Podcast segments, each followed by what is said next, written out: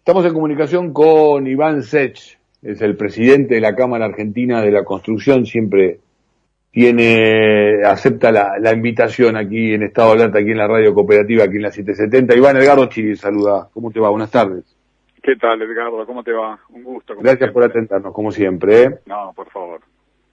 Eh, contanos un poco, ¿qué opinás de esta iniciativa? ¿Entendés que realmente puede generar laburo? ¿Es una posibilidad cierta de, un recurso? ¿Viene para quedarse?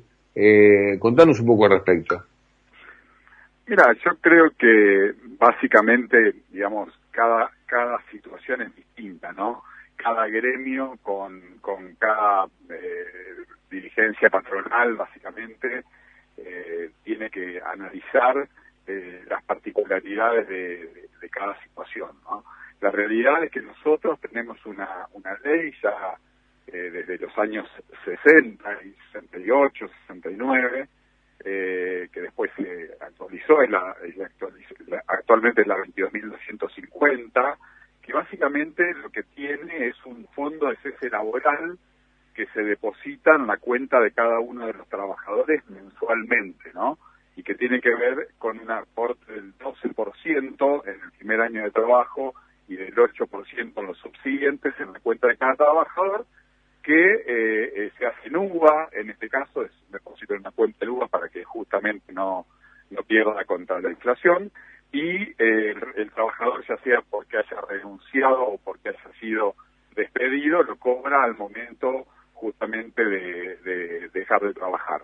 Esto porque nuestra actividad tiene, como vos bien sabes, una particularidad muy significativa. Se empiezan y se terminan obras en diferentes lugares del país y también se empiezan y se terminan actividades muy concretas, muy puntuales, ¿no? Instalaciones, etcétera, en determinados momentos de las obras y esto permite la movilidad de los recursos humanos sin que tenga que cederse nada, digamos, en el medio, es decir, cada trabajador, ya sea porque eh, decida renunciar o porque el empleador en este caso no lo necesite más, eh, puede hacer uso de, este fondo de cese laboral eh, y, por supuesto es algo que a nosotros en nuestra actividad es fundamental, ¿no es cierto? Si no tuviésemos esta modalidad, no podríamos directamente, te diría, este, generar trabajo como generamos, y tener la dinámica que se tiene como lo hemos visto en esta pandemia, no se, se perdieron eh, casi 70.000 puestos de trabajo desde febrero hasta julio y a partir de agosto ya llevamos 12 meses consecutivos de creación de empleo y ya creamos 80.000 empleos, ¿no? Es decir, tenemos más empleo que en la prepandemia. Con lo cual está visto que para nuestra industria es muy positivo el sistema, ¿no? Iván, eh, ese aporte es también un descuento que se hace sobre los, los saberes de los trabajadores. Eh, En parte lo pone también eh, la, eh, la, empresa que, que, los contrata. ¿Cómo, cómo se, se vincula Y si en todo caso has podido leer algo de lo que se intenta eh, proyectar y llevar al Congreso y si entendés que tiene, eh, toma como base alguna de estas cuestiones. Yo, yo, creo que primero te aclaro a tu pregunta, no tiene ningún tipo de aporte del trabajador, sino que es un, costo adicional que tiene en este caso el empleador mensualmente, eh, pero bueno, contra la seguridad de no tener el día de mañana justamente un problema legal con respecto a una desvinculación, ¿no es cierto? Entonces, en ese, en ese caso... Es como un seguro, funciona como un seguro de alguna manera. Sí, justamente, antes se llamaba seguro de fondo de desempleo, y hoy es fondo de cese laboral básicamente, pero es una cuestión de terminología y es un seguro para ambos, no tanto para el empleador como para el trabajador. eh, ahora, entiendo que las diferentes, hay muchas propuestas dando vueltas eh, que tienen algunas similitudes básicamente con este esquema, pero en concreto la verdad es que no, no, no, no, me corresponde a mí básicamente opinar cómo, cómo puede irle a otras ramas de la economía o de la industria eh, con este esquema. ¿no? Sí creo que está bueno que, que cada uno pueda sentarse y, creo que los paritarios justamente tienen la, la posibilidad de debatir con esta ciudadanía para que lograr un consenso, ¿no? Eh, y lograr ese consenso en este momento es bastante complejo. En este fondo, en este seguro, ¿cómo juega el tema aguinaldo? ¿Cómo juega el tema vacacional? No, el, las vacaciones y aguinaldo sigue como como es en cualquier, como es en la ley de contrato de trabajo, ¿no? Las mismas particularidades, sin afectar en absoluto justamente este fondo, ¿no? Eh, no, no, no se mezclan, sí, para, para dejarlo bien en claro. Sigue teniendo el trabajador, digamos, su aguinaldo, sus vacaciones, eh, su antigüedad, todo, todo corresponde. Eh, a, esto solamente eh, es, es aplicable, digamos, se va haciendo un depósito mensual y se aplica al momento de la desvinculación, ¿no? Eh, y recién marcabas la, el crecimiento en lo que tiene que ver con, con, la contratación de trabajadores, en lo que tiene que ver con la posibilidad de generar eh, más emprendimientos productivos, por supuesto que también están del orden privado y también del orden estatal, que, que ayuda mucho, es una, una actividad que, que, que, marca cuando, cuando, empieza la recuperación, ¿no es cierto? Pero la pregunta va, digo, estos elementos que, que, vos incluso marcás como muy positivos, a ver, lo digo así, vos corregime igual, ¿eh? Digo, disminuye las excusas para, para, para no contratar a los trabajadores como corresponde. ¿Cuánto ha disminuido en el tema de la contratación en negro este, a los trabajadores de la actividad?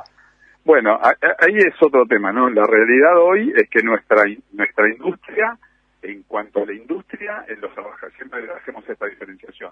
Los trabajadores eh, en la industria están en blanco y hay una una eh, digamos, un poder de policía que ejerce la FIP, que ejercen los ministerios de trabajo provinciales, que ejerce el Instituto de Estadísticas y Registro de la Industria de la Construcción, para que eso se cumpla.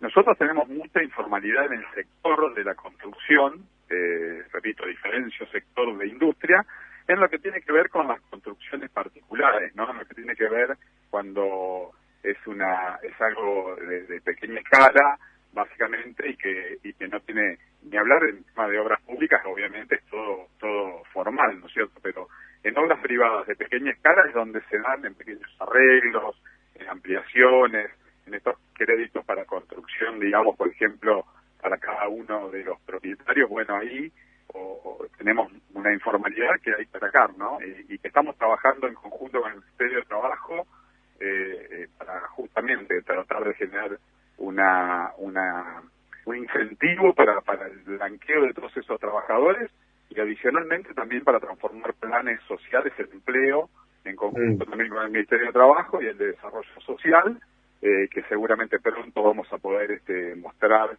el plan, ¿no es cierto?, y, aplicarlo. Sí, hay que elaborar mucho, ¿no? Digo, tienen que elaborar este, tanto los representantes de los trabajadores, los sindicatos, los gremios, como las propias cámaras, los propios empresarios del Estado también, digo, este, porque si todo es un este beneficio también... Sí. En este caso estamos todos en la misma mesa, ¿no? En este caso la UOCRA, la Cámara de la Construcción, el Estado Nacional a través de tres ministerios, el Ministerio de Obras Públicas, de Trabajo y de Desarrollo Social, trabajando en un esquema justamente con una capacitación previa que, que de alguna manera enseñe el oficio, se certifique ese oficio y ese esa, esa persona que tiene, es asistida por un plan social pueda pasar justamente a un empleo formal y el empleador tenga un beneficio parcial de justamente parte de, del salario que debe abonarse en un convenio eh, sea este, disminuido justamente por la aplicación del plan social que va a aplicar a una parte del pago del salario. ¿Me explico? Con lo cual, sí, sí, clarísimo, clarísimo, clarísimo. Importante yo, yo, yo a riesgo de, de, de, de, pecar de, naif, si querés, de alguna manera, me parece que todos estos instrumentos también ayudan a frenar la propia deslealtad comercial que puede haber entre este, aquellos empresarios que tienen las ganas de hacer las cosas como corresponde y aquellos que no tanto, ¿no? Bueno, bueno, pero habría un incentivo aún mayor, te digo, en todo esto, que es una ley que justamente está esperando ser tratada eh, en, el, en el Congreso que tiene que ver con los créditos hipotecarios. ¿Por qué te digo esto? Primero, por lo que significa la posibilidad de tener un crédito hipotecario para una familia y pagarla, pagarlo en salarios, es decir, que varíe en CBS, que es tal el proyecto de ley que está hoy en el Congreso, ¿no?